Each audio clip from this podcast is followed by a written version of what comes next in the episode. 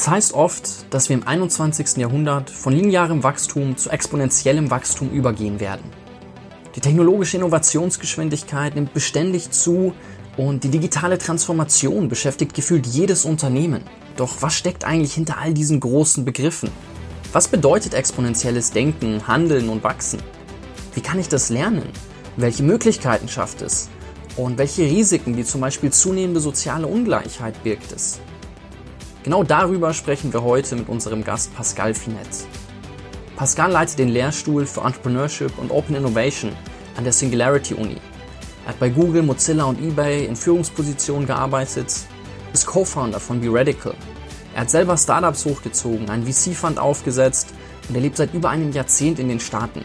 Pascal möchte die Zukunft positiv gestalten und einen Beitrag leisten, dass wir morgen in einer besseren Welt leben. Wie er sich das konkret vorstellt und wo er auch klare Grenzen des Tech-Hypes sieht, erfährst du alles in unserem Gespräch. Viel Spaß beim Zuhören. Hi, ich bin Jonathan Sierk und willkommen bei den Gesprächen von morgen.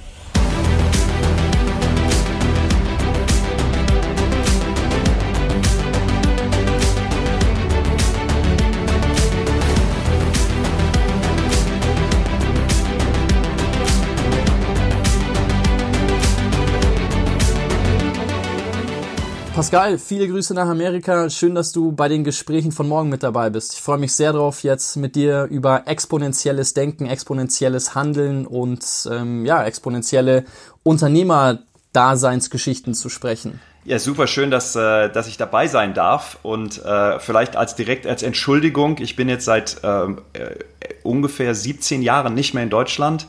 Äh, deswegen ab und zu ist mein Deutsch ein wenig holperig. Also das nur ganz kurz als äh, Vorab-Entschuldigung. Also alles, was ich mir vorab von dir angeschaut habe, was Deutsch war, war einwandfrei. Von daher glaube ich, da werden wir keine Probleme haben. Ähm, was ich ganz spannend finde, ich habe ab und zu in letzter Zeit mit einer Kollegin von der Singularity Uni von dir Kontakt gehabt, mit der Vivian Ming, die sich als Mad Scientist bezeichnet. Und ich finde es ganz spannend, weil du bist äh, das Enfant terrible und ich habe mich gefragt, um bei der Singularity als Dozent mitmachen zu dürfen, braucht man einen Spitznamen oder wie kommt das? So, wieso bist du das Enfant terrible? Äh, ich weiß nicht, ob du einen Spitznamen brauchst. Ich glaube, das ist vielleicht äh, die Verrücktheit von der Vivian und mir äh, und einigen meiner Kollegen. Ähm, äh, den Titel habe ich irgendwie mir selbst äh, irgendwann mal gegönnt, beziehungsweise ich habe den bekommen von äh, Mitarbeitern von mir, äh, in einem meiner Startups. Ähm, äh, und der deutet darauf hin, dass wir halt so ein bisschen Querdenker sind und ständig irgendwie die Frage stellen, äh, warum und warum nicht und äh, wie kann man das anders machen. Ähm, und äh, als wir äh, mein Unternehmen gegründet haben, Be Radical, das ist eine Advisory-Firma, mhm. ähm, haben wir halt darüber nachgedacht, irgendwie, wie positionieren wir uns. Und es ist wichtig für unsere Kunden, ähm, jemanden zu haben, der ab und zu auch mal die unangenehmen Fragen stellt oder die, die Fragen stellt, die andere Leute nicht stellen. Und das sind halt wir. Äh, und da kommt der Titel her. Trifft sich auch gut. Ich habe vor, dir auch ein paar solcher Fragen zu stellen. Schauen wir mal, wie es hier im, im, Laufe des Gesprächs wird. Vielleicht kannst du anfangs noch ganz kurz was dazu sagen, was ihr bei Be Radical macht, was so deine, deine Mission dahinter ist, was du damit vorhast, ähm, wie du es gegründet hast. Ja, im Grunde, Be Radical ist eine Ausgründung aus der Singularity. Und zwar okay.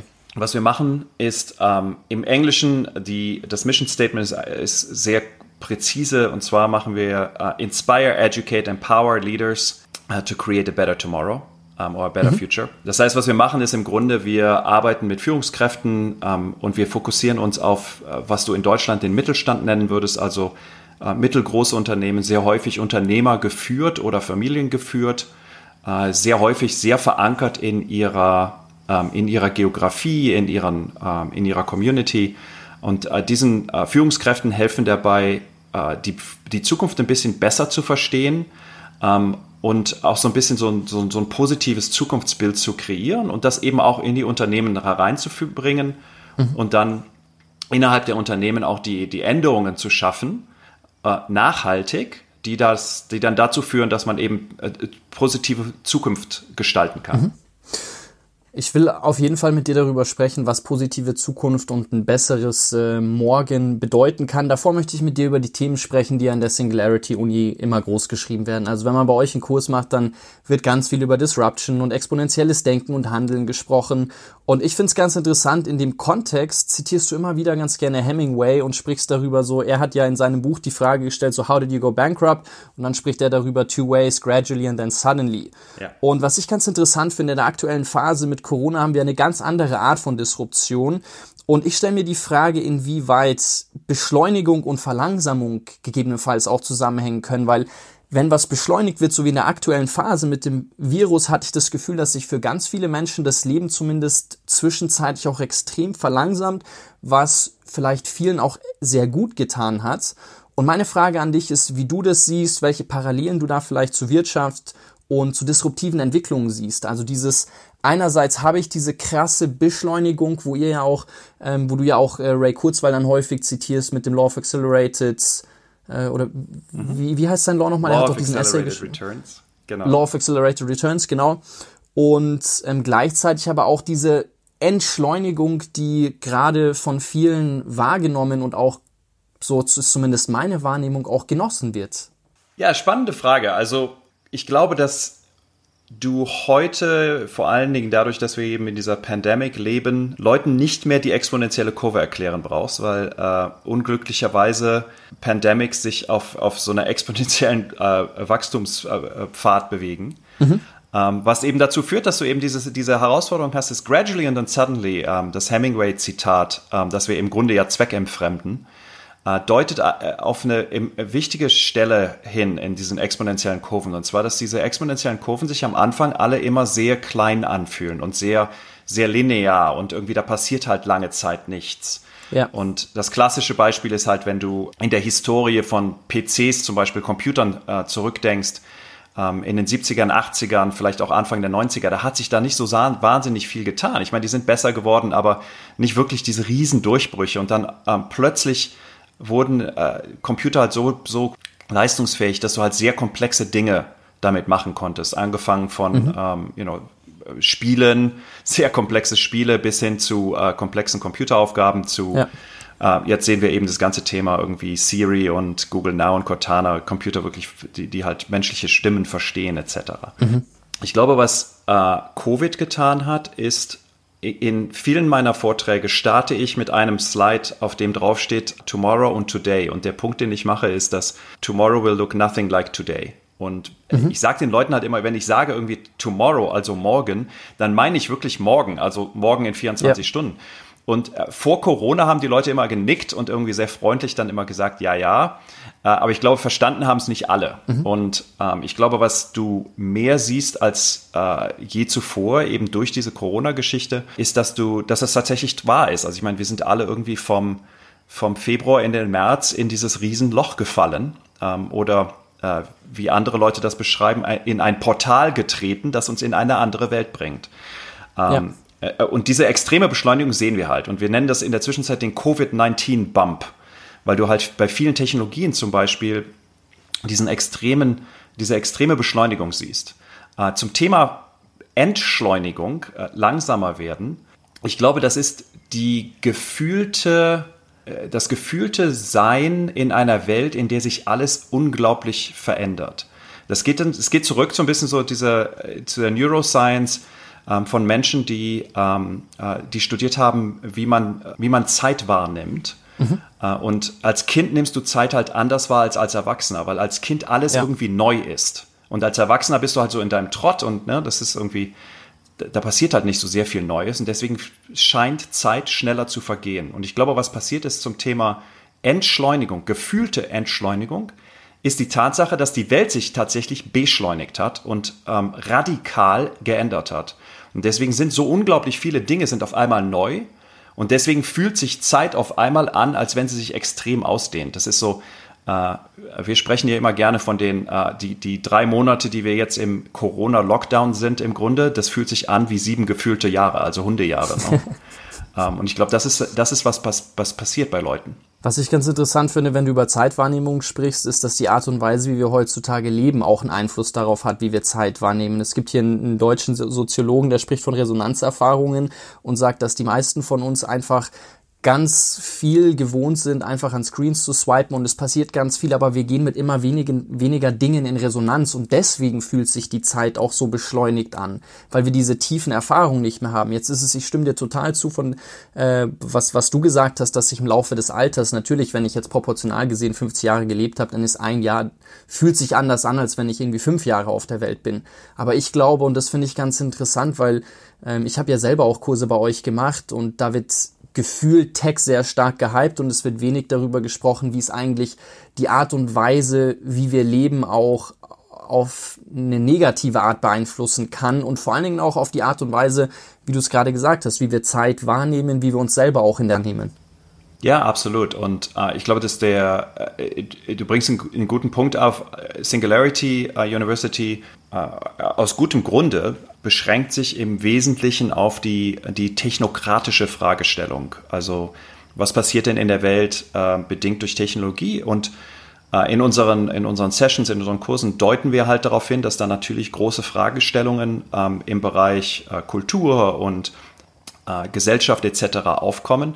Das ist aber nicht das das Hauptaugenmerk der Singularity University. Bei Radical, also die Firma, die wir gegründet haben, gucken wir uns das aus einer Leadership-Perspektive stärker an und da kommst du dann auch mhm. mehr in die äh, in diese persönlichen Fragestellungen, die du gerade aufgebracht hast. Und ganz ohne Frage, Technologie ändert viele Dinge. Ja. Wie würdest du das Hauptaugenmerk der Singularity Uni beschreiben, ganz kurz noch?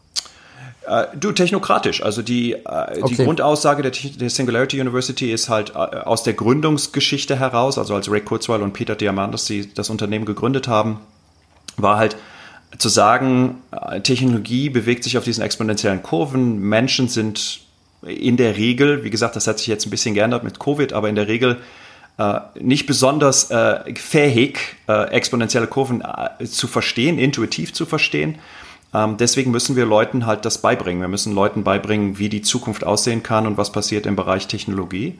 Die, das Mandat hat sich, ich glaube, über die Zeit verschoben. Also irgendwie, als wir angefangen haben vor zwölf Jahren, war das noch sehr technologiegetrieben. Also alles irgendwie, Technologie ist der Heilbringer. Ähm, das war auch vielleicht ja. so ein bisschen der, ja. der, der, der Konsensus der Zeit. Ne? Das war zwölf mhm. Jahre, 2010. Ähm, und heute ist das sicherlich eine etwas oder deutlich nuanciertere Diskussion. Also heute sprechen wir viel über die Themen wie zum Beispiel ähm, äh, künstliche Intelligenz und die, äh, die, die Voreingenommenheit, also den Bias ja. von künstlicher Intelligenz und die Ethik äh, äh rund um diese Themen. Ja, also die ethischen Fragestellungen, das finde ich auch, auch ganz spannend, dass ihr die da ähm, mit aufgreift. Jetzt hast du gerade eben gesagt, dass in einem deiner Anfangsslides du darüber sprichst, dass du sagst, tomorrow will look uh, nothing like uh, today.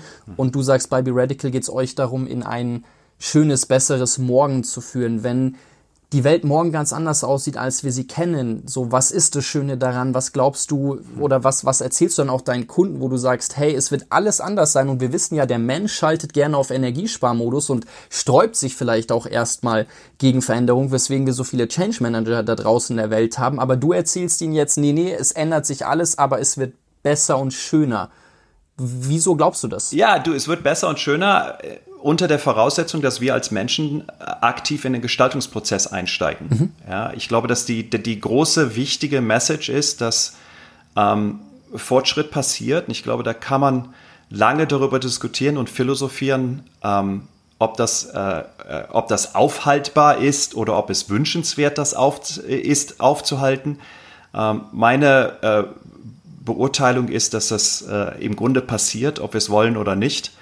Äh, und die, ich glaube, die, ähm, der Call to Action für uns als, äh, als Führungskräfte, als Menschen, äh, ist eben aktiv in, die, in diesen Prozess einzusteigen. Das Schöne an dem Bereich der Zukunft, und wenn du mit Zukunftsforschern sprichst, die Besseren werden dir das auch sagen, die sagen dir alle im Grunde das Gleiche. Die Zukunft ist ein unbeschriebenes Blatt. Mhm. Das, die Zukunft ist ja das, was wir als, als Menschen, als Gesellschaft äh, aus der Zukunft machen. Und deswegen glaube ich, dass ähm, der große Appell ist eben an das Gestaltertum und an die, ähm, an die Menschen, eben zu sagen, wie können wir die Zukunft gestalten, wie wollen wir die Zukunft gestalten. Das setzt aber voraus, dass du verstehst, wo sich die Zukunft, äh, im Grunde was so die, was die Bandbreite ist, wo sich die Zukunft hinbewegen kann. Also du musst verstehen irgendwie, wie schnell entwickelt sich künstliche Intelligenz? Was sind die, äh, als ein Beispiel, was sind die, ja. ähm, äh, was sind die Probleme, die darauf aufkommen können? Was sind die Hindernisse? Was sind die, die technischen Voraussetzungen, die geschafft werden müssen, um bestimmte Dinge zu kreieren?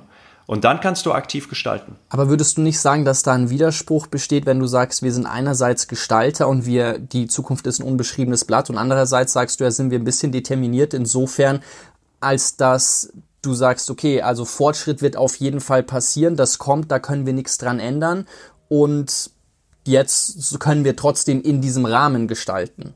Ich glaube, also erstens Fortschritt ist, sind wir. Ja? Fortschritt passiert ja dadurch, dass du als Mensch irgendwie Uh, unsere Forscher, unsere Wissenschaftler, unsere Ingenieure bringen Fortschritt. Ich glaube, du musst verstehen allerdings, dass es, ähm, äh, es gibt eben Fortschritt und, und wissenschaftlich, begründetes Glau äh, wissenschaftlich begründeter Glauben, wohin die Welt gehen kann, was das Spielfeld, wie der große Spielfeld ist.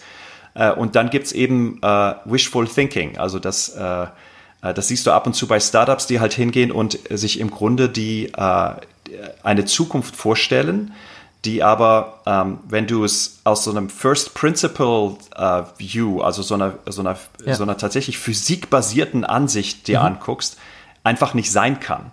Ja, also ja. das, äh, für mich das klassische Beispiel im Moment ist so, wenn du vor drei oder vier Jahren mit ähm, den, den frühen äh, Blockchain-Startups gesprochen hast, die haben dir halt im Grunde eine Welt äh, aufgezeigt von totaler Dezentralisierung und äh, etc. Nun, wenn du dir das wissenschaftlich anguckst und sagst, okay, was muss denn dafür da sein? Algorithmen, Computer Power, Connectedness etc., äh, dann stellst du eben fest, dass das äh, im Grunde äh, einfach physisch erstmal nicht möglich ist. Und ich glaube, mhm. das ist, das ist die Limitation. Also, dass du eben verstehst, was ist physisch möglich ähm, und dann daraus im Grunde den, deinen Option Space, äh, das, das, mhm. äh, das unbeschriebene Blatt im Grunde erschaffst und dann sagst, wo wollen wir denn damit hin? Was wollen wir denn machen? Und auch kritisch dir anguckst, was sind die Vor- und die Nachteile? Und ähm, ja. ne, künstliche Intelligenz ist so ein ganz klassisches Thema. Da hast du halt viele dieser Abwägungen. Ne? Was ist denn wünschenswert? Was wollen wir denn als, als Menschen und Gesellschaft haben? Und ähm, was ist vielleicht Dinge, die wir nicht haben wollen? Lass uns da gleich noch tiefer eintauchen. Ich würde die Frage aber gerne noch mal ein bisschen anders formulieren, weil du auch in deinen Vorträgen immer wieder Ray Kurzweil zitierst, der sagt, irgendwie in diesem Jahrhundert werden wir einen Fortschritt entwickeln, wie irgendwie, also eine Veränderungsgeschwindigkeit wie in 20.000 Jahren. Und ich meine, das sind ja schon Sachen, die können wir forcieren. Wir können ja schon ein bisschen mit beeinflussen, wollen wir überhaupt so eine exponentielle, radikale Veränderung, dass sich alles so super schnell verändern muss. Und wo, also da muss es ja auch Grenzen geben. Also es gibt einen sehr, sehr schönen Essay über die Grenzen des Wachstums, der wurde 1972 geschrieben und 1972 wurde schon die These aufgestellt, dass wenn wir so weitermachen wie damals, und jetzt sind wir 40 Jahre weiter und es hat sich äh, 50 Jahre fast extrem viel geändert, dann haben die gesagt, dann ist die zwangsläufige äh, Konsequenz, dass in 100 Jahren die Menschheit so nicht mehr existieren kann. Und jetzt sind wir 50 Jahre weiter und Dinge verändern sich noch viel, viel schneller. Und da stelle ich mir schon die Frage, okay, wollen wir, also ich meine, ich, ich bin ein Freund von Fortschritt und ich liebe es, Grenzen auszureizen und ich liebe es zu gestalten. Aber ich frage mich, okay, wie kann ich verantwortungsvoll gestalten und zu welchem Ausmaß will ich Menschen auch zumuten, dass eine Veränderung auf diese extrem schnelle Art und Weise, wo die Biologie eigentlich gar nicht dahinter, hinter, hinterherkommen kann, ob das notwendig ist? Ja, ich glaube, du bringst ein paar, du bringst eine ganze Menge äh, interessanter Fragestellungen auf. Also die, lass mich kurz auf den, den letzten Punkt eingehen. So die Frage irgendwie, wie ist denn die Biologie, äh, äh, wie ist denn das Verhältnis der Biologie dazu? Und ich glaube, was du feststellst, ist, also es ist ein sehr häufig genanntes Argument, dass du hörst, dass die Leute sagen irgendwie, ja, aber sind wir als Menschen überhaupt noch fähig, mit diesem, mit diesem äh, Fortschritt umzugehen? Also äh, das Argument war ja immer zu sagen, irgendwie, Technologie bewegt sich so schnell und wir wissen das irgendwie exponentiell etc.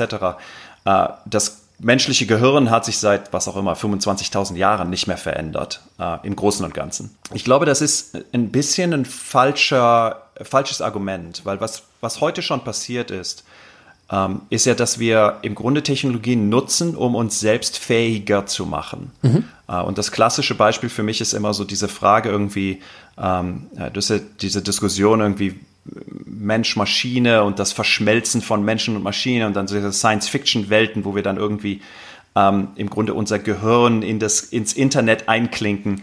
Und ich, ich würde mal das Argument machen, äh, dass das zum Teil heute ja schon wahr ist. Äh, und das simpelste Argument für mich ist immer, wenn ich äh, über äh, Karten und Navigation nachdenke. Also ich habe noch irgendwie gelernt, mit einem Straßenatlas äh, mich zu navigieren im Auto. Ja. Erstens, ich habe seit, was auch immer, 20 Jahren keinen Straßenatlas mehr gekauft. Zweitens, ich denke da auch gar nicht mehr drüber nach, weil ich in der Zwischenzeit eben Google Maps oder Apple Maps oder was auch immer nutze. Und im Grunde diesen Teil meines Gehirns, und das kannst du ja auch zeigen, da gibt es ja auch irgendwie Studien, die zeigen, dass du dadurch, dass wir eben äh, Google Maps äh, und dergleichen benutzen, dass äh, Teile unseres Gehirns sich verändert haben, äh, also diese Spatial Recognition zum Beispiel eben weniger entwickelt ist.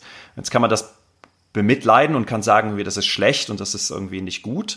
Oder du kannst halt sagen, es ist halt der Zug der Zeit und äh, warum soll ich mir denn Gedanken machen, ob ich an der nächsten Kreuzung links oder rechts fahren muss, wenn der Computer es mir sagen kann? Na, also ich glaube, Darf ich dazu ganz ja, kurz klar. was sagen? Weil, also das, das finde ich ganz interessant, weil ich habe genau dieses Thema mit der Vivian mehrfach diskutiert und du weißt ja, also sie ist theoretische ja. Neuroscientist-Name und ähm, in dem Thema extrem tief drinnen. Und sie hat zu mir gesagt, und ich würde ihr in dem Fall tatsächlich zustimmen, also wir hatten in diesem Podcast auch mehrere Neurowissenschaftler bisher als Gast. Sie sagt, wenn wir nicht aufpassen und wenn wir so weitermachen wie bisher, dann werden wir in zwei bis drei Jahrzehnten eine, eine Schwemme an ähm, mentalen Krankheiten sehen und an ähm, eine, eine Dimension, wie wir es uns heute gar nicht vorstellen können, weil genau diese Bereiche, die wir nicht mehr nutzen, verloren gehen und das Gehirn dadurch einfach, dass, dass das Konsequenzen hat. Es gibt ja diesen Satz, if you don't use it, you lose it. Und ich würde das zumindest mal kritisch hinterfragen, dass wir sagen können, okay, ja klar, ähm, wir, wir brauchen es einfach nicht mehr, wir können das outsourcen. Und gleichzeitig, wenn ich mir anschaue, was Entwicklungen vor allen Dingen in diesem Bereich sind, im neurowissenschaftlichen Bereich und im Bereich mentaler Krankheiten, würde ich sagen, ist zumindest äh, was, was man ansprechen muss. Ja, ist eine Fra interessante Fragestellung. Also, äh, take it with a grain of salt. Ich bin kein, kein uh, Neuroscientist, aber ich frage mich, uh, ob das nicht zwei Dinge sind, die da zusammenkommen. Und zwar auf der einen Seite hast du das Argument, dass du sagst, irgendwie mentale Krankheiten.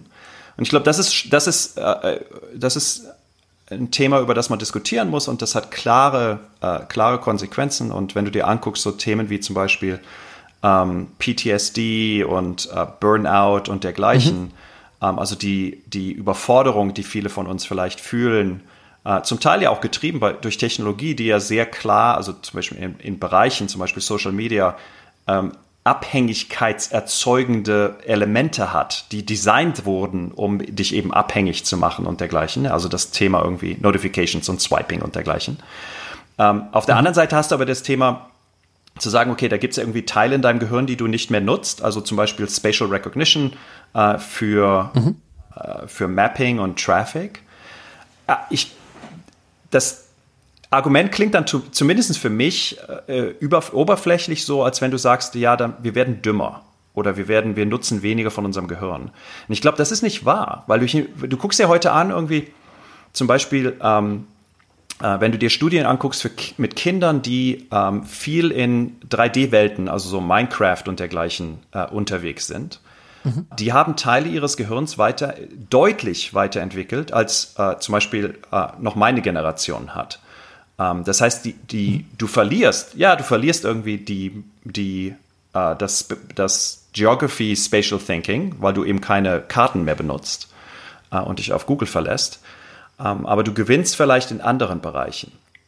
Das gleiche gilt für jeden, der, der Code schreibt, also der programmiert. Ich glaube, ähm, mhm. also ich bin, ich bin sicherlich kein guter Programmierer, aber wenn ich programmiere, benutze ich mein Gehirn in einer Art und Weise, die ich glaube, die du halt, bevor ich programmiert habe, also irgendwie als Kind noch, nicht genutzt hätte. Ja. Also ich bin da auch bei dir. Ich würde auf jeden Fall mitgehen und sagen, wir werden nicht dümmer Ich glaube aber, dass es vermutlich ein paar Übergangsgenerationen gibt, die da einen enormen Preis für zahlen, dass sich gerade so extrem viel in so kurzer Zeit arbeitet und wir auf psychologischer, biologischer Ebene mit der technologischen Geschwindigkeit nicht hinterherkommen.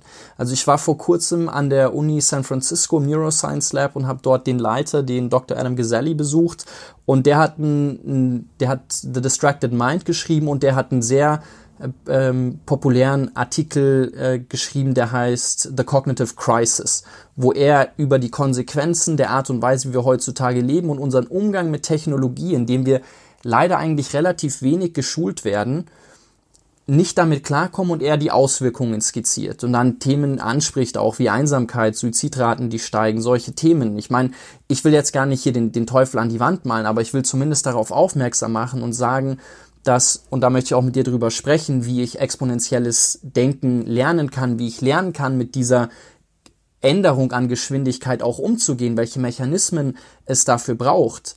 Ähm, aber ich muss vorher zumindest mal sehen, okay, ich kann nicht sagen, und das habe ich ein bisschen das Gefühl, auch in den, in den Singularity-Kursen, auch bei, wenn ich, wenn ich Peter Diamandis zuhöre, dass er einfach sagt, okay, wir schmeißen Technologie dahin und es löst uns alle Probleme.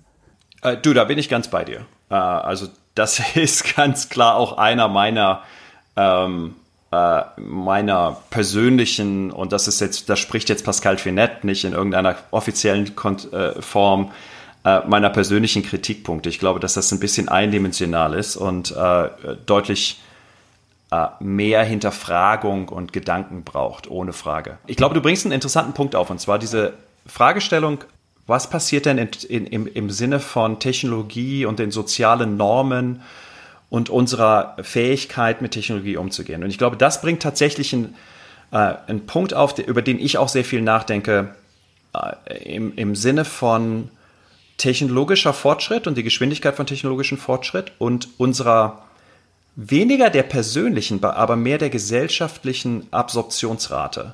Und das einfache Beispiel, was ich hier mhm. geben kann, ist, wenn du dir anguckst, irgendwie Mobiltelefone, als Mobiltelefone angefangen haben, populär zu werden, irgendwann in den, was auch immer, Anfang der 90er, Ende der 80er oder so, hatten wir die Situation, dass wir im Grunde noch keine wirkliche soziale Norm rund um um die Benutzung von Mobiltelefonen hatten. Und dann hast du, warst du eben in einem Restaurant und dann hast du diese Situation immer gehabt, dass irgendwie das Telefon dann von jemandem klingelt und der hat dann ähm, im Grunde sein Telefon genommen und dann ins Telefon geschrien. Ja, also ich kann mich da noch sehr gut dran erinnern. Mhm.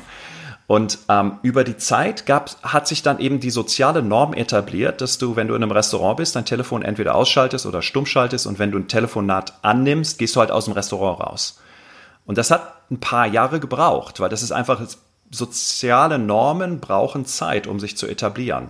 Und ich glaube, was wir heute sehen, und das ist ein interessantes Beispiel für mich, so irgendwie so diese äh, Mobiltelefonabhängigkeit, also diese, dieses klassische, oh, ich muss jetzt mal schnell mein Facebook oder mein Instagram checken, ähm, was mich extrem nervt, wenn du halt irgendwie, um wieder zum Restaurant zurückkommen, also sitzt halt in einer, in einer Gruppe mit Leuten und dann irgendwie mitten im Gespräch holt dann jemand sein Telefon raus und checkt sein Instagram, wo ich mir immer denke so, was ist, was passiert jetzt hier? Ähm, und ich glaube, es ist zum, zum Teil bedingt dadurch, dass wir keine dass wir die sozialen Normen darum herum noch nicht geschaffen haben, für uns selbst und als Gesellschaft. Und da hast du genau das Problem, ne? dass du diese, diesen, diesen Zeitverzug ja. hast. Ja, äh, was, was an der Stelle super witzig ist, ich glaube im Jahr 2006 oder 2008 wurde ein Kunstwort in den Duden aufgenommen. Dieses Kunstwort heißt pizzled. Ist eine Mischung aus puzzled und pissed off wurde deshalb eingeführt, weil Leute, wenn sie genau in diesem Szenario sind, was du beschrieben hast, einerseits total puzzled sind, dass sie sich denken so, hey, ich sitze hier gerade mit Pascal zusammen, aber der Pascal ist ja gar nicht bei mir, sondern der ist virtuell irgendwo ganz anders. Und andererseits sind sie pissed off, weil sie sich denken so, hä, sag mal Pascal, so wie unhöflich ist denn das? So, das könnte, hätte man sich früher gar nicht vorstellen können, dass ich sage so, also das ist auch ein Thema, wo ich, wenn ich mit jüngeren Leuten vor allen Dingen spreche, immer wieder anmerke, so versucht euch immer wieder zu vergegenwärtigen, wo ihr gerade mit eurer Präsenz seid, wo ihr mit eurer Aufmerksamkeit seid, weil ich glaube, dass das in Gesprächen so stark verloren geht, wo ich mir denke, so wow, okay, ich habe mit jemand geredet und diese Person hat mir die volle Aufmerksamkeit geschenkt und ich war in dem Gespräch drinnen und wir waren beide voll bei der Sache und nicht irgendwie in, in unseren Smartphones und in irgendwelchen Social Media Kanälen. Und das ist so eine Sache, die fast abhanden gekommen ist. So die neue Normalität ist, also mir ist es aufgefallen, als ich vor zwei Jahren äh, meine Freundin kennengelernt habe und wir uns getroffen haben, sieben Stunden miteinander gesprochen haben und wir hatten beide unsere Smartphones nicht dabei und ich habe mir danach gedacht, ich weiß nicht, wann ich das letzte Mal so ein Gespräch hm. hatte.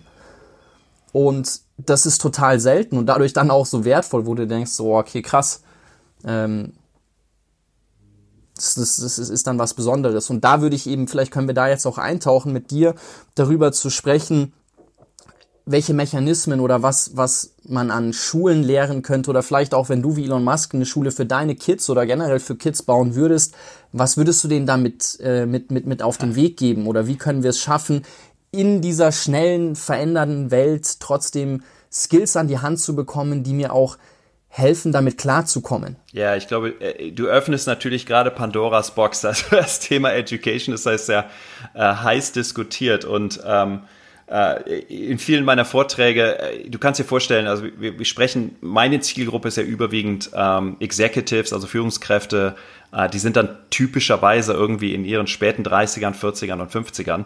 Ähm, viele von denen haben Kinder, logischerweise, und mhm. äh, fragen dann auch sehr häufig, und das ist, glaube ich, die meistgefragte Frage, nicht nur für mich, sondern auch meine Kollegen bei der Singularity, ähm, was müssen wir denn unseren Kindern beibringen in dieser Zukunft? Und ähm, ja ich, äh, äh, ich stelle dann immer so ein bisschen, äh, und das ist ein bisschen als Witz gemeint, ähm, aber ich glaube, da ist so ein Kern Wahrheit dran. Ich stelle da immer gerne die, die Gegenfrage, äh, wer hat denn Kinder in de, in, im Schulsystem aktuell? Und dann hast du irgendwie, was auch immer, 70 Prozent der Leute heben ihren Arm. Dann sage ich halt immer, äh, nehmt eure Kinder aus dem Schulsystem raus. Das ist das Erste, was du machen musst. Ähm, und der. Und was die Alternative? Ja, genau. Und das ist, genau. Ähm, deswegen, äh, wie gesagt, das ist halt eher ein Witz als Witz gedacht. Aber der, der Punkt, den ich machen möchte damit, ist zu sagen, dass du halt äh, im Schulsystem heute, ähm, auch im universitären System zum Teil, ähm, ich glaube, äh, wir sind eben ja nach wie vor sehr fokussiert darauf, irgendwie Fakten und Wissen zu vermitteln. Ähm, und Fakten und Wissen ähm, ist sicherlich sinnvoll, äh, vor allen Dingen, wenn du über das Grundlagenwissen nachdenkst. Aber die Fragestellung, die sich mir immer stellt, ist, ich erinnere mich noch sehr gut an meine Geschichts, äh, meinen Geschichtsunterricht äh, im, im, in meinen Abiturklassen, äh, wo wir noch auswendig lernen mussten, wann irgendwie die Schlacht von Cäsar gegen irgendwen war. Ja, und dann wurde halt tatsächlich abgefragt, welches Datum war das. Und das ist natürlich ja. heute komplett sinnlos, weil ich einfach irgendwie Siri und Alexa und Google fragen kann äh, und die Daten sofort habe.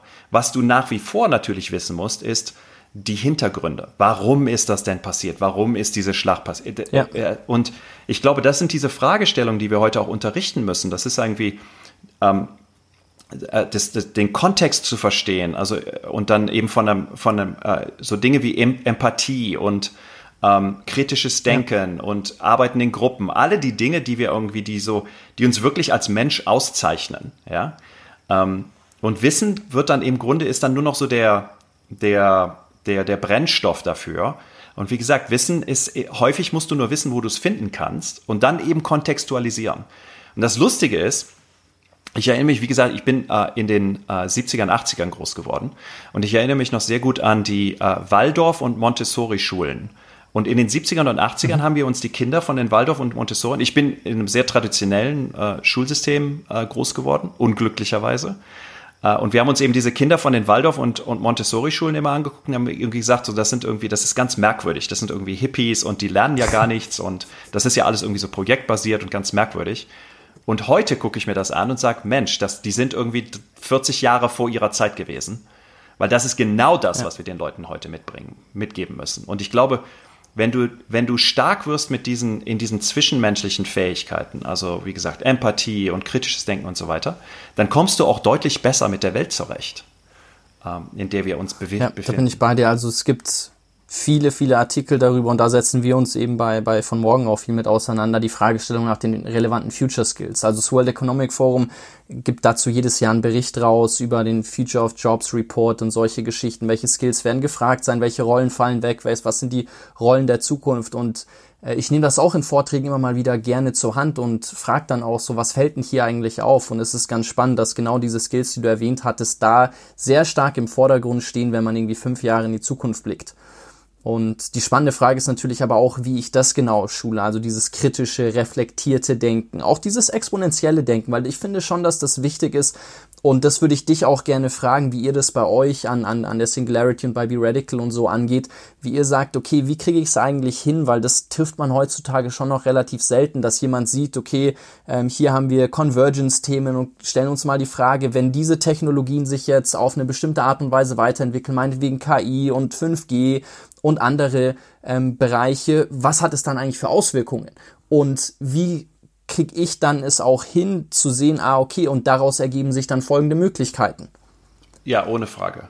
Ich glaube, dass, äh, was du gerade ansprichst, ich glaube, wir haben ja schon, also als Gesellschaft, als, als Wissenschaft, äh, im Grunde seit, seit Jahrzehnten äh, äh, Toolkits und Frameworks und ein Verständnis äh, dessen, was man irgendwie als äh, im Grunde als Futurist macht. Und ich würde mir sehr wünschen, dass wir eben Kindern auch diese, diese äh, Toolkits an die Hand geben. Ne? Also Szenarioplanung und ähm, Implikationen sich angucken und dergleichen. Ähm, das ist ja alles, das mhm. machen wir ja alles. Wir wissen ja, wie es geht. Äh, wir unterrichten es ja. nur leider nicht. Also es ist irgendwie so eine ganz, äh, äh, zumindest für lange, lange Zeit war das halt so, so, eine, so eine ganz bestimmte Ecke in der, an der Universität, ja, oder in den Forschungsinstituten. Ähm, äh, so ein bisschen so in der, in der Ecke und das sind so die Science-Fiction-Leute. Und ich glaube, das ist halt, weil wir heute im Grunde ja alle im Science-Fiction leben, äh, jeden Tag. Äh, ich glaube, es ist eine der großen ähm, Fähigkeiten, die wir brauchen, äh, um, um Sinn aus dieser Welt zu machen. Wie gesagt, das, und ja. da, da, da, schließt sich so ein bisschen für mich der, der Bogen zu dem Punkt, den ich am Anfang machte. Äh, die Zukunft ist ungeschrieben.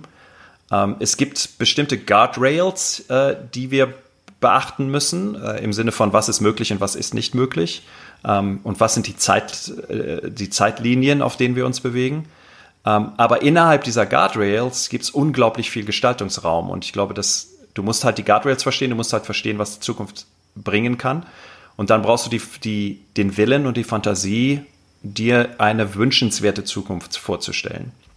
Was würdest du unseren Zuhörern empfehlen, wie sie jetzt da einsteigen können? Also was können sie lesen? Welche Videos sollten sie sich anschauen? Mit was müssen sie sich auseinandersetzen, um diese Guardrails, um zu verstehen, was, was bringt die Zukunft und wie kann ich in der Zukunft dann tatsächlich auch, gut ist die Frage, nach was ich im Leben strebe, aber erfolgreich sein oder zumindest nicht irgendwie daran kaputt gehen? Ja, es gibt. Weil wenn ich mir anschaue, ich meine, wir haben in der heutigen Zeit in Deutschland zum Beispiel 80 Prozent der Erwerbstätigen in Deutschland haben Schlafprobleme. Eine Milliarde Menschen auf der Welt, mehr als eine Milliarde, leidet unter Bluthochdruck. Also da muss man ja auch schon schauen, okay, wie kriege ich es hin, dass ich einerseits da in meiner Kraft bleibe und andererseits sogar schaue, okay, ihr habt im Englischsprachigen dieses schöne Wort, Wort äh, Thrive. So wie kriege ich es hin, da dann auch richtig drin aufzugehen und nicht zu sagen so, okay, also es ist alles jetzt viel zu schnell und das mache ich ja. mit. Ja, äh, spannende Fragen.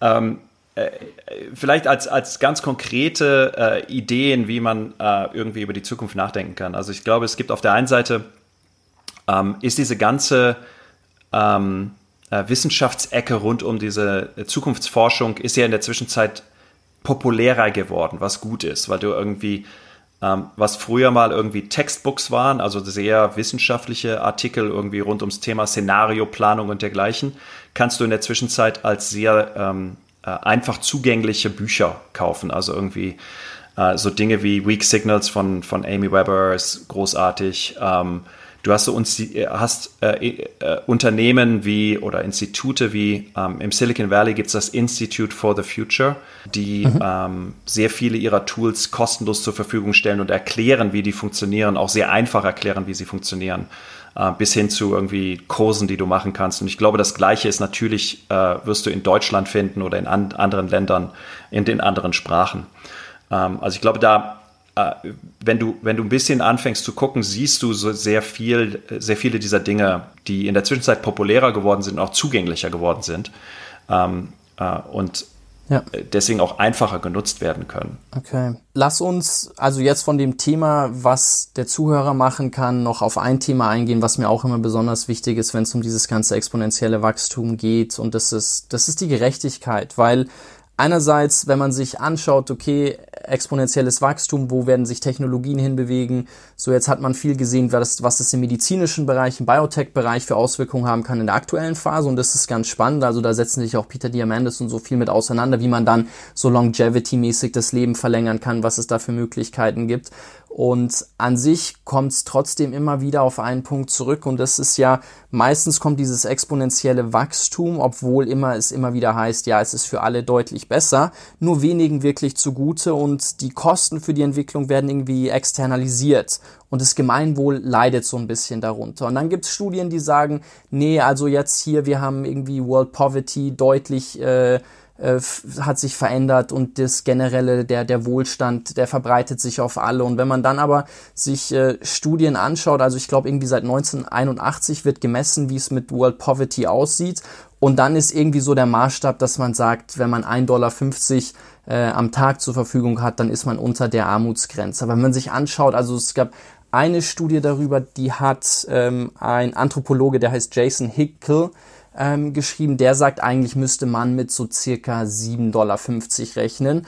Und das hat er durchgerechnet und hat dann gesagt, wenn man sich das anschaut, dann würden eigentlich 4,2 Milliarden Menschen unter der Armutsgrenze leben, was schlechter ist als ähm, vor noch 40 Jahren. Und ich stelle mir einfach die Frage, welche Möglichkeiten du siehst, in, ich meine, wir sind beide in sehr privilegierten Positionen, mehr Gerechtigkeit in die Welt zu bringen und auch zu schauen, wie man diesen, diesen exponentiellen Fortschritt auch, auch zum Gemeinwohl nutzen kann.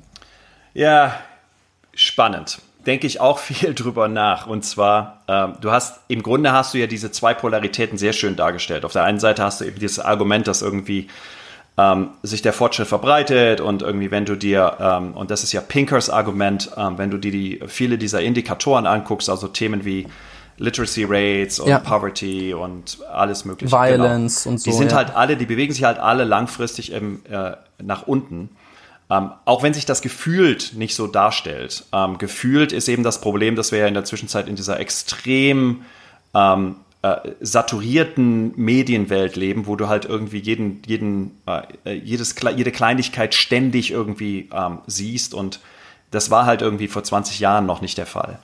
Ähm, deswegen hat sich das vielleicht auch anders angefühlt, weil wir heute irgendwie alle Krisen in der Welt äh, sehen. Und Peter macht ein gutes Argument, das, dem ich auch folge. Äh, der sagt eben, das Problem, das du in, in den äh, Medien hast, ist, dass die Medien halt überwiegend äh, und prädominant negative Nachrichten verkaufen, weil irgendwie, das geht halt zu dem alten Thema, what, ja. what uh, bleeds leads. Ne? Ähm, und das ist wahr. Ich habe irgendwie meine Eltern leben noch in Köln und äh, wenn ich mir in Köln die, die, die, lokale Zeitung, den Kölner Stadtanzeiger angucke und du guckst dir einfach nur die, die Titelseite an, ähm, und ich habe das, äh, als ich letztens bei meinen Eltern war, für eine Woche lang gemacht, die ganze Woche war da nicht eine einzige positive Nachricht auf der, auf der Titelseite. Ja? Und es ist halt, äh, dann kannst du dir auch vorstellen, was irgendwie, was das, was das für dein Gemüt tut ne? und deine Einstellung. Ähm, auf der anderen Seite hast du dann halt natürlich die äh, Herausforderung, die ich auch sehr kritisch, sehr, sehr kritisch sehe, dass du halt irgendwie mehr und mehr Geld und mehr und mehr Power ist äh, konzentriert in, in weniger und weniger Händen. Ne? Also diese, diese Diskrepanz. Ja. Äh, und dann hast du mhm. auf der einen Seite, ähm, glaube ich, die Ansicht, die einige Leute vertreten, ähm, die ich nicht vertrete, die äh, sagt, äh, wir bewegen uns von einer Welt der Have und Have-Nots, also die Leute, die haben und dann nicht haben, in eine Welt der Super-Haves und Haves. Ja, das heißt, irgendwie alle Leute haben und dann gibt es eben einzige, einige Leute, die haben halt sehr viel. Und ich glaube, das ist halt eine sehr ähm, äh, extrem vereinfachte Sicht der Dinge, ähm, die außer Acht lässt, was, das, was die soziale Ungerechtigkeit in dem, äh, in dem Umfeld äh, ausdrückt. Und die stimmt auch nicht. Also es gibt, also die Maya ja. Göpel hat ein Buch geschrieben, die heißt Unsere Welt neu denken und da geht es eben viel darum auch, es gibt ja dieses Argument an, dass man sagt, okay, wenn die Flut steigt, ja, dann erhebt es irgendwie den Maßstab für alle und vielleicht ein paar wenige, wie du es gerade gesagt hast, die Superhaves sind dann auf einer besonders hohen Welle unterwegs. Aber dieses Argument, und da, äh, sorry, ich wollte mhm. dich nicht in einem Gedankengang unterbrechen, ist nicht zutreffend. Sag mehr dazu ich weiß nicht, ob ich, das, ob ich das als allgemeines Statement komplett unterschreibe. Aber vielleicht verstehe ich es nicht. Okay, also dort ist der Gedanke eben, dass wir sagen, und ich hatte ein Beispiel jetzt gegeben, e-, eben mit der, ähm, mit, mit, mit dem Reichtum beziehungsweise der Armutsgrenze, ähm, wo beschrieben wird, okay, es heißt, dass wenn sich die Situation für alle verbessert, wie viel Prozent, sagen wir jetzt, ähm, also wie, wie, wie sie es in dem Buch darstellt und wie es auch in den Studien dargestellt wird, ist, wenn man sieht, okay, wie viel Wohlstand mehr wird generiert und wie verteilt sich dieser Wohlstand. Und dann sagt man, okay, wir haben die Superhaves und die Haves. Aber wenn ich mir anschaue, wie gering der prozentuelle Teil ist, der zu den Haves geht, im Vergleich zu dem, der zu den Superhaves geht, dann ist es eine Farce zu sagen, wir werden die Haves haben.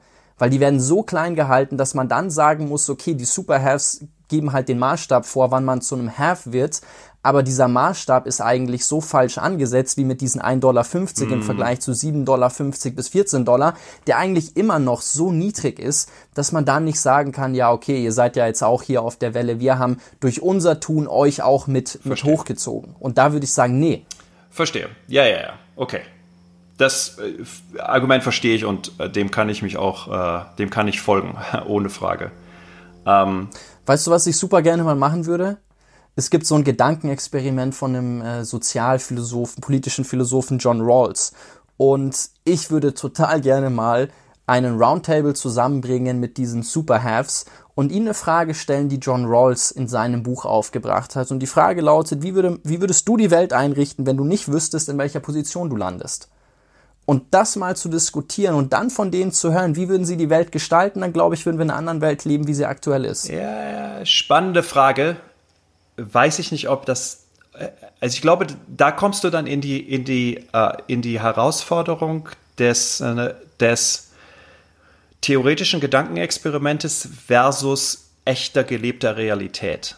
Ähm, und das ja. geht so ein bisschen zurück, ähm, was du halt viel hast mit Leuten und ganz ehrlich, da möchte ich mich auch gar nicht von ausschließen, dass du auf der einen Seite eben um, äh, intellektuell äh, mit etwas zustimmst, aber tatsächlich, weil du so extrem weit von dem Problem weg bist, es wirklich nicht tatsächlich verstehen kannst. Ähm, also wir haben ja mhm. gerade in den USA diese äh, die riesen äh, die riesen äh, Herausforderung mit dem sozialen Unruhen, die wir ja gerade haben rund um das Thema Black Lives ja. Matter. Und so viel ich Sympathie und Empathie natürlich habe für das Thema, wäre es extrem vermessen für mich zu sagen, wie würde ich mich denn fühlen als Schwarz, als, als Person, äh, äh, als, als äh, US-Person ähm, äh, mit schwarzer Hautfarbe. Ja? Ähm, ja. Weil, ja. I don't know. Ich habe keine, es ist irgendwie, es ist komplett vermessen. Und ich glaube, es ist immer so, es ist tricky. Es ist, also diese Diskussionen sind. Es ist sehr tricky, definitiv. Ja. ja. Ich dachte nur, wenn ihr bei der Singularity die unangenehmen Warum-Fragen stellen dürft, dann kann du total. I love it. mit dir probieren. I love it. Was ich ganz spannend, du warst ja auch bei eBay und äh, du hast da dich, äh, oder ich, ich habe in, einem, in einem Artikel, glaube ich, den Claim von dir gelesen, so dass du sagst, people are basically good. Und ich stelle mir die Frage, ich würde dem mhm. zustimmen. Ich glaube tatsächlich auch, so, so, so im Kern, im Herzen ist der Mensch erstmal mhm. gut. Und jetzt ist die Frage, müssen wir ein System verändern, um zu sagen, okay, weil die, die Frage ist ja, wenn die Menschen gut sind, woher kommt die Ungleichheit, die zu so vielen Problemen führen? Und würdest du eher sagen, und ich fand es schön, dass du vorhin schon die Systemebene angesprochen hattest und gesagt hast, okay, was können wir als Gesellschaft tun? Und jetzt hast du auch eben das Beispiel aus den USA genannt, aber Müssen wir das Individuum ändern? Ändern wir die Gesellschaft? Ändern wir ein System? Wo setzen wir an der Stelle an? Ja, super spannend. Und zwar die, äh, de, der Satz People are basically good. We believe people are basically good ist nicht meiner. Das ist ähm, okay. eines der Grundleitprinzipien, äh, zumindest seinerzeit, als ich bei eBay war in den 2000ern, ähm, äh, von eBay gewesen. Und was spannend ist bei diesem, äh, und das ist vielleicht zum Verständnis, dass du verstehst, wo das herkommt. Ähm, Uh, eBay ist ein zweiseitiger Marktplatz. Da hast du eben das Problem, dass du von Leuten kaufst, die du im Grunde nicht kennst. Ne? Also gerade wenn du so dieses klassische irgendwie Privatperson verkauft an Privatperson siehst. Und ähm, eBay hat sehr früh in seiner Historie ähm, sich überlegt, wie wollen wir denn mit dem Thema Sicherheit und ähm, äh, dergleichen umgehen. Und du kannst im Grunde zwei ähm, äh, du kannst mehrere Ansatzpunkte wählen. Du kannst also auf der einen Seite sagen, wir trauen keinem. Wir glauben also irgendwie, dass jeder irgendwie nur da draußen ist, um den anderen abzuzocken und deswegen bauen wir unsere Systeme entsprechend. Dann kannst du auf der anderen Seite, das ist die eine Sicht, dann kannst du auf der anderen Seite die Sicht äh, nehmen und sagen irgendwie, nö, das ist alles irgendwie free for all und irgendwie alle sind ja alle total nett und da passiert ja gar nichts. Ja, das ist eben dieses extrem laissez-faire. Und was eBay gemacht hat, was ich extrem clever fand und was mich ähm, wirklich auch als Mensch geprägt hat, war eben zu sagen, we believe people are basically good. Was du sagst, ist im Grunde, dass du sagst, wir glauben erstmal, dass alle Leute im Grunde die, die, äh, das, das Richtige tun. Mhm. Aber wir, wir haben im Grunde dieses, dieses Carve-out, dieses, äh, diese Einsicht, dass einige, ist, dass du halt immer irgendwie ein paar schwarze Schafe dabei hast, ja, basically. Das ist eben wichtig. Äh, die haben eben nicht gesagt, we believe people are good, sondern we believe people are basically good. Ja. Und ich glaube, dass meine irgendwie seit, das ist jetzt 20 Jahre her und irgendwie 20 Jahre für mich irgendwie im, äh, im, im Bereich Unternehmertum und sozialer Impact und dergleichen, alles, die ganze, ganze Arbeit, die ich gemacht habe, ähm, hat sich das immer, immer, immer wieder bestätigt. Und wenn du das als Leitfaden nimmst, dann fängst du eben auch an, Systeme anders zu bauen. Und zwar baust du die erstmal basierend auf der Annahme, dass irgendwie alles schon okay ist und dass die Leute die richtigen Dinge machen. Und fängst dann eben an, so im Grunde diese Carve-outs, diese Nischen zu definieren, wo Leute dann eben nicht Dinge machen, die okay sind. Ne? Und ähm, äh, so Steuerrecht ist so ein ganz gutes Beispiel. So grundsätzlich würde ich mal sagen, wenn du ein faires Steuersystem hast, also wo Leute sich nicht irgendwie abgezockt fühlen oder fühlen, dass der Staat nichts für sie tut, ähm, sind Leute sehr, glaube ich grundsätzlich, Leute sind bereit, Steuern zu zahlen, weil sie sehen, dass das einen Wert hat, eine Wertschöpfung hat. Und wenn du jetzt über Steuerrecht nachdenkst und sagst irgendwie, people are basically good, dann würdest du sagen, okay, wir bauen ein Steuersystem, wo wir erstmal davon ausgehen, dass jeder seine Steuern bezahlt. Und dann bauen wir eben äh, Safeguards ein für die Leute, die dann halt äh, versuchen, Steuern zu hinterziehen. Wohingegen, und das ist, glaube ich, das große Problem, was wir in der Gesellschaft aktuell haben, äh, dass wir zumindest in den USA, und ich, wie gesagt, meine, meine Sicht ist halt deutlich USA gezeigt, gestärkt seit 13 ja. Jahren für mich, ähm, dass wir mehr eine Ansicht haben, unglücklicherweise, die einfach erstmal sagt, nee, ihr seid, ihr seid alle schlecht und böse, und dann müssen wir euch davor schützen und dann können wir mal gucken, was wir irgendwie, wie, welche, welche Rechte wir euch zurückgeben können. Ähm, und ich glaube, das ist eine sehr unterschiedliche Ansicht. Definitiv. Es gibt einen sehr schönen Gedanken von Shakespeare, der hat, ich glaube in Hamlet, ich bin mir nicht ganz sicher, geschrieben, assume a virtue if you have it not. Also ja. so nimm eine Tugend an in einer anderen Person, wenn du sie noch nicht sehen kannst. Und ich habe das früher sehr oft so in Mentorenprogrammen, auch als ich noch Fußball gespielt habe, bei mir selber wahrgenommen. Wenn ich das Gefühl hatte, ein Coach sieht schon in mir was, was ich selber noch nicht sehen kann, dann will ich dem gerecht werden und will dem praktisch ähm, ja diesem Vertrauensvorschuss dann auch nachkommen und habe mich dann immer noch mehr reingekniet, wenn ich das Gefühl hatte, so ein ein Lehrer, ein Mentor, ein Coach lebt nach diesem Prinzip. Auch Nelson Mandela, das ist in, in, in seiner Biografie, da gibt's einen sehr schönen Abschnitt, wo er darüber spricht, so das Gute in anderen sehen und dass das eigentlich immer so sein Mantra durch sein ganzes Leben, vor allen Dingen was eigentlich so eine Kernerkenntnis, die er dann aus, aus seiner Gefängniszeit für sich mitgenommen hat. So immer erstmal das Gute im anderen anzunehmen. Er wurde dann zwar ein paar Mal enttäuscht, aber er hat gesagt, so das war seine Grundhaltung und bei den meisten Fällen, du hattest gesagt, es gibt ein paar schwarze Schafe, aber bei den meisten Fällen wollten die Leute dem dann auch gerecht werden. Genau. Ich glaube, das ist äh das ist eine sehr schöne Zusammenfassung äh, des Prinzips. Und, und es ist, so simpel sich das anhört, es ist tatsächlich eine sehr fundamentale Einstellung, die du hast oder nicht hast, äh, im, im, äh, wenn du dir anguckst zu deinen Stakeholders und äh, Constituents. Und dann würdest du auch sagen, wenn wir das so eine, so ein Mindset, so eine Haltung tatsächlich leben können, dass wir dann auch auf System, Gesellschaftsebene natürlich auch Auswirkungen haben. Ja, ich glaube, dass du ähm, mit der Einstellung schon mal äh, meine, meine Ansicht, und das ist dann vielleicht auch so diese, äh, die Ansicht jemanden, der in, in, Deutschland in den 70ern und 80ern groß geworden ist, äh, der halt die Wiedervereinigung in Deutschland äh, sehr hautnah miterlebt hat. Ja ist meine Einstellung, dass, äh, dass du genau zu deinem, äh, zu deinem Shakespeare-Thema, dass du, wenn du Leuten ähm, erstmal mit dem Vertrauen äh, äh entgegenkommst, äh, dass sie sich in der, Re in der Regel nicht enttäuschen und in der Realität ja. häufig sogar ähm, äh, dich überraschen, positiv überraschen. Pascal, jetzt möchte ich abschließend dich noch fragen, wenn du die Zukunft aktiv, positiv mitgestalten möchtest, ihr das auch mit Be Radical macht. Und ich meine, ihr bei der Singularity natürlich auch irgendwo einen sehr optimistischen Blick. Peter bezeichnet sich immer als so das Poster Child of an Optimistic yeah. Future. Ähm, und wenn du in die Zukunft blickst, so was stimmt dich besonders optimistisch, beziehungsweise was würdest du auch in der Zukunft gerne sehen, wo du sagst, wow, dann hast du den Beitrag geleistet, den du dir vorgenommen hast, dass wir in einem schöneren Morgen leben? Ich glaube, die Frage muss jeder für sich persönlich beantworten. Und äh, ich habe die Frage, ja, ja total. Und ich habe die Frage halt vor, ja. äh, im Grunde, das ist ja so die große Sinnfrage. Und ich habe die Frage mir sehr intensiv, mich mit, mich mit der Frage sehr intensiv beschäftigt äh, vor einigen Jahren und für mich persönlich festgestellt, dass die, die Rolle, die ich im Leben spielen möchte, ist ähm, Menschen, die daran arbeiten, die Welt besser zu machen. Äh, ich, wir nennen das Build What Matters, ähm, diesen Menschen zu helfen. Und das ist meine, das ist meine ganz persönliche Mission. Und ähm, äh, um deine Frage zu beantworten, äh, ganz konkret, ich glaube, ich kann mich wenn ich irgendwann mal in Rente gehe, wenn das irgendwann mal passieren sollte und ich irgendwie zurückblicke auf meine Karriere und mein Leben, wenn ich, wenn ich sagen kann, du, ich habe ich hab erstens etlichen Leuten und dann vielleicht auch einigen Leuten, die, die sehr, äh, sehr äh, äh, äh, interessante Dinge gemacht haben, geholfen, ein bisschen geholfen auf ihrem Pfade. Ich glaube, dann kann ich zufrieden sein.